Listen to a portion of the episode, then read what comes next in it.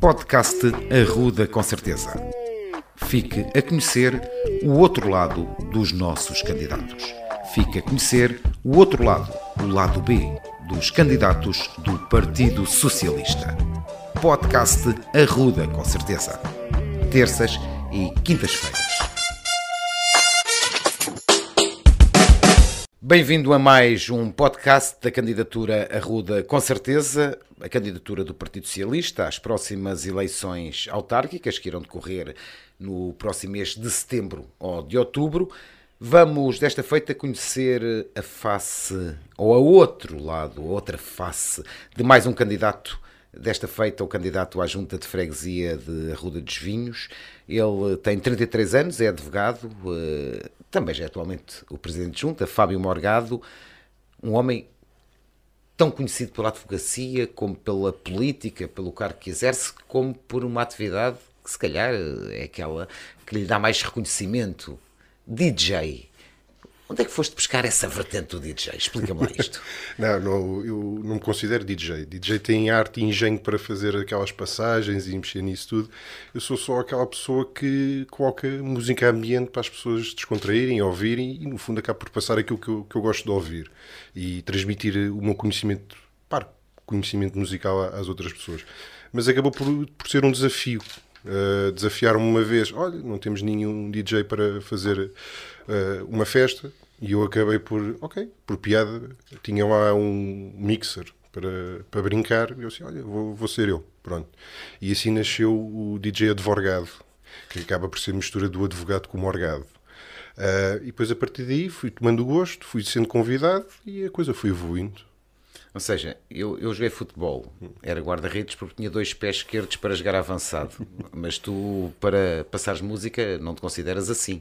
Não, eu acabo por proporcionar uma viagem musical, que é aquilo que eu digo sempre às pessoas quando tento vender. isso sou um DJ relativamente barato porque não levo qualquer tipo de honorários para passar música. Uh, e acabo por poder proporcionar uma viagem musical com aquilo que eu sinto naquele momento. Ou seja, tanto podem ouvir bossa nova, como a seguir estão a ouvir hip hop, como a seguir estão a ouvir música dos anos 70, dos anos 80, disco, uh, pimba, o que for. É o teu estado emocional que te leva a passar a música Exatamente. do momento? É, é, acaba muito por ser o estado emocional. Se naquele dia tivesse um bocadinho mais azul, como costuma dizer, passo umas músicas mais ameixas. Se estiver contente, acaba por passar músicas mais divertidas, mas acaba por ser o estado emocional que me leva a passar a música que as pessoas depois acabam por ouvir. Tiveste alguém, tens alguém, eu sei que tens na tua família pessoas ligadas à música, também tiveram influência? Uh, o meu pai acima de tudo, o meu pai. O meu pai é músico, já desde ter idade, saxofonista. Eu digo que é um saxofonista de renome. Para mim é, porque admiro muito a capacidade que ele tem para tocar. O meu pai mete-se uma pauta à frente dele e o meu pai veio aqui uma vez e toca quase de, de memória. E sempre me incutiu um espírito de, de, ouvir música e ter a mente aberta para, para, para ouvir música. Eu lembro, recordo quando era mais, mais miúdo, uh, passar discos como os Queen, os Pink Floyd, e quer dizer, eu tinha 6, 7, 8 anos e aquilo teve um grande impacto para mim ouvir aquela música e eu incutir-me isso, como para seguir passava, por exemplo, Frank Sinatra, uh, ou passava outro tipo de música, nem Mato Grosso, por exemplo, também gostava, ou seja, sempre teve um, um estilo musical muito eclético. É, muito eclético, só há um que eu por acaso gosto bastante, mas eu não, não gosto, que é jazz. Que eu não consigo ouvir jazz, não tenho esse gosto e eu tenho muito gosto do, do jazz. Um saxofonista que não tem muito gosto pelo jazz é um pouco estranho. Ele diz que não consegue perceber, ou seja, ele reconhece que é preciso competência e talento para tocar, porque as escalas são completamente diferentes das escalas normais mas eu não gosto de ouvir. E, e, eu, ao contrário daquilo que, que ele pensa, porque eu gosto das coisas certinhas e, e, direitinhas, por assim dizer. Eu não acho que no meio daquele caos que é a música jazz, acaba por haver ali uma linha condutora emocional de quem ouve aquilo e aquilo transmite muitas emoções. Ele gosta de uma pauta limpa. Exatamente, exatamente. Tu já não é bem assim. não, nem pouco mais ou menos. O teu irmão também está ligado à música de alguma forma. Sim, uh, acabou por tirar o curso de NETIC de produtor musical, uh, mais virado ali para a zona do hip hop, por exemplo. Tem a ver com as gerações também. Exatamente, também tem a ver com, com uma geração diferente. Eu, eu por exemplo, comecei a ouvir trap, que é um estilo de hip hop, muito por conta do meu irmão que passava o tempo a produzir. E eu assim, o que é isso? E eu assim, pá, trap. Uh, tens aqui este, este, este, podes ouvir. E eu assim comecei a ouvir, oh, sim senhor, é uma coisa nova, diferente. E, e, e eu incutiu-me também esse espírito de que o que é novo. Tu és o irmão mais velho? Sou, sou o irmão mais és velho. És tu que mandas? Não, eu acho que há uma democracia em casa. O meu irmão é uma pessoa completamente diferente daquilo que eu sou. É uma pessoa decidida, tal qual como eu. Mas depois tem os seus gostos e, e, e as suas ideias um bocadinho afastadas daquilo que, que são as minhas ideias. Mas a, eh, a, gente acaba por se entender. Já não, quando éramos novos não era tanto assim. É isso que eu ia perguntar. se isso sempre foi assim não, ou tem vindo a evoluir? Não, nem pouco mais ou menos. Eu recordo que quando tinha 8 anos o meu, o meu irmão nasceu quando estava ao Vocês têm 8 anos de diferença? 8 anos e meio de diferença, sim, sensivelmente. E foi, foi complicado. Aquilo, a fase inicial, o meu irmão era uma, era, era uma criança muito ativa, uh, irreguível, terrorista mesmo. Uh, mas tinha um coração de ouro.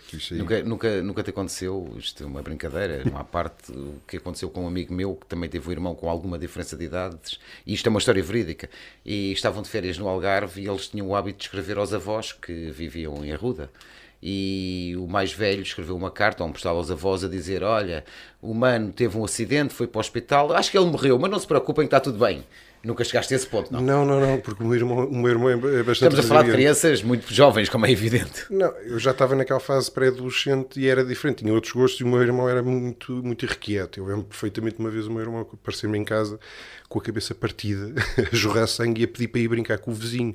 Portanto, só assim se vê eh, a força que ele, que, que ele tinha. E fomos sempre acompanhando o crescimento. Quando o meu irmão cresceu, depois acabámos por nos entender muito melhor. E hoje, pá, hoje sai à noite com o meu irmão, por exemplo, e, e falamos um com o outro muito mais. E há um espírito mesmo de irmandade entre os dois que não havia naquela altura, porque pronto, era aquela questão de eu ser o mais velho, eu ser o mais novo, eu ser muito irrequieto, eu ser uma pessoa muito mais calma que ele. Fábio, tu não nasceste em Ruda, vens de uma zona muito mais urbana, embora estejas em Ruda há muitos anos, vens de uma zona muito mais urbana, viveste, se eu não estou enganado, no Conselho de Loures, passaste por Lisboa.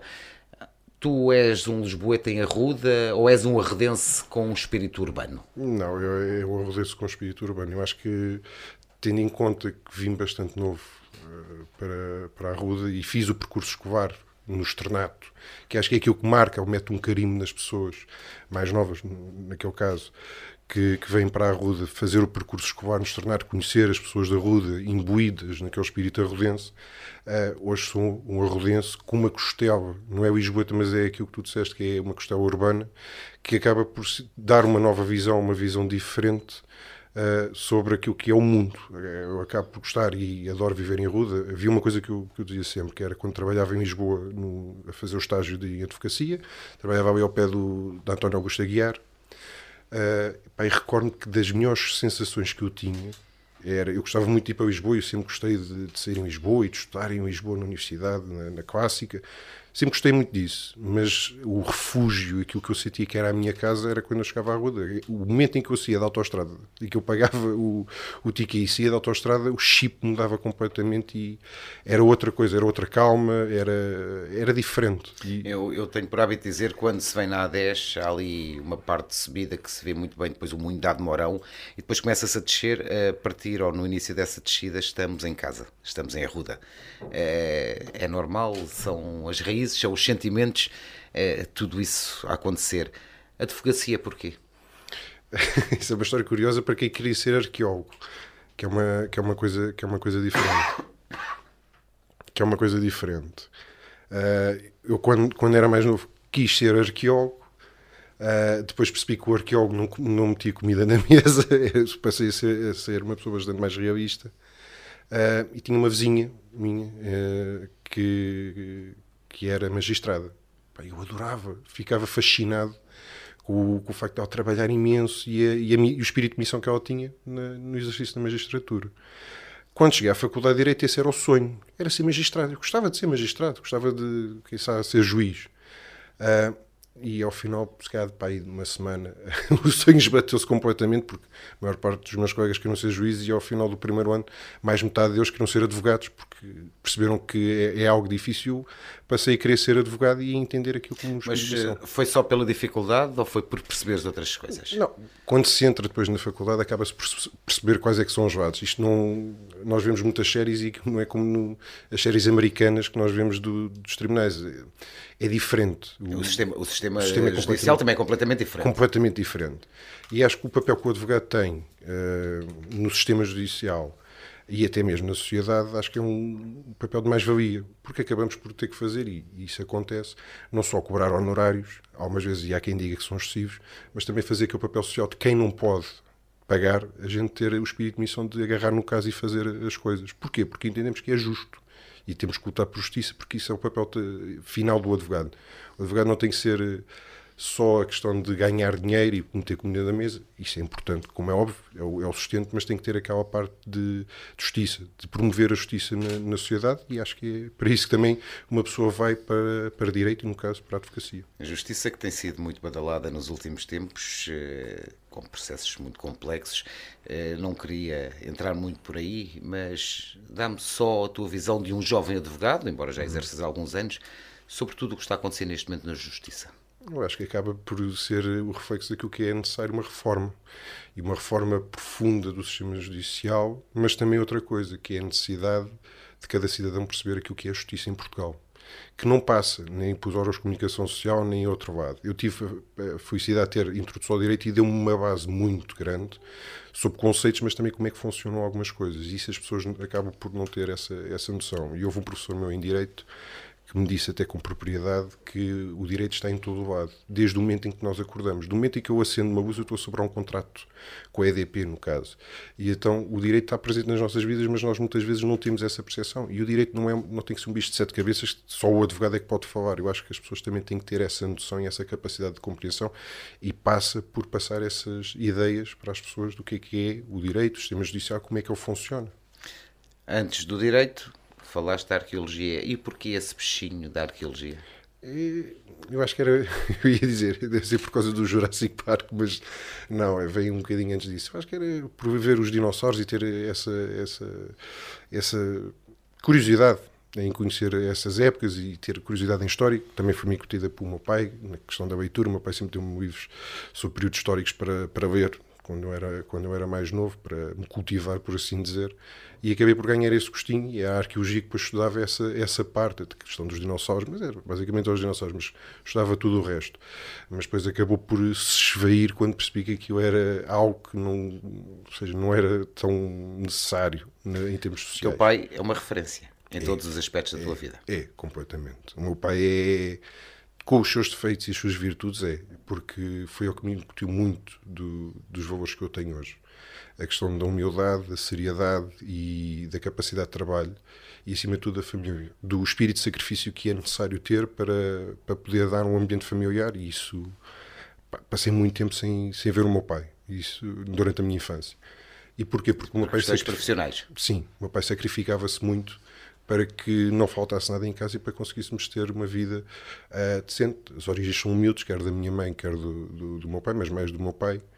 Uh, e o meu pai sempre disse que é nunca te esqueças de onde é que vens para saber para onde é que tu queres ir. E isso é uma das coisas que eu levo sempre. E o meu pai sempre me incutiu isso.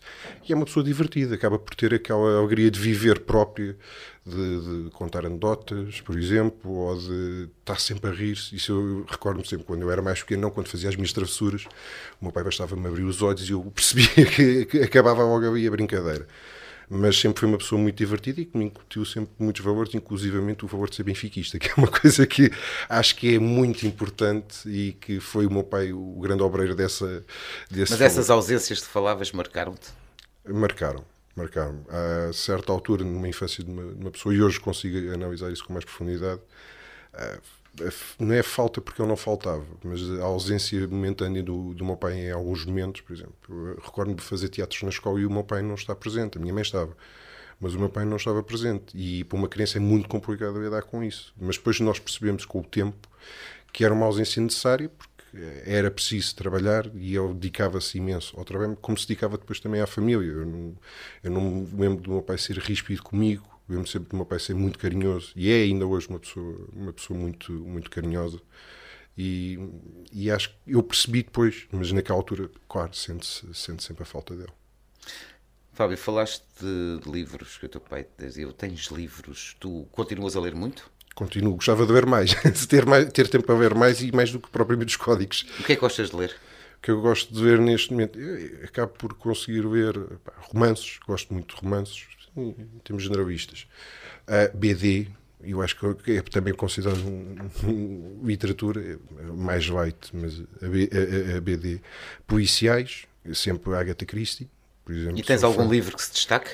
Há um livro que na minha adolescência marcou bastante. Aliás, dois. uh, o Príncipezinho, de Saint-Exupéry, uh, que é um livro que nós acabamos por ler, naquela altura leu-se na escola, mas é um livro que acaba por marcar pelos valores que acaba por transmitir, e outro que era A Pérola de John Steinbeck, que acaba por ser, na adolescência, um livro que marca relativamente às questões sociais.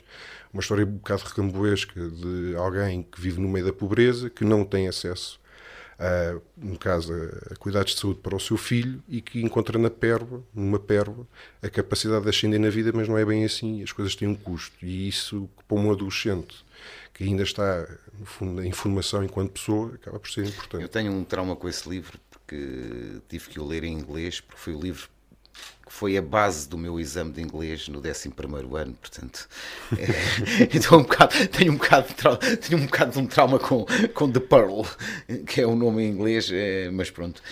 É, não deixa de ser curioso ser um dos, dos livros da tua vida. Essa necessidade, e já referiste muitas vezes ao longo desta conversa, trabalho, o trabalho, o trabalho, o trabalho, é, é aquilo que te move no teu dia a dia é uma das coisas que me move muito, a questão do, do trabalho depois aplicado àquilo que é a realidade.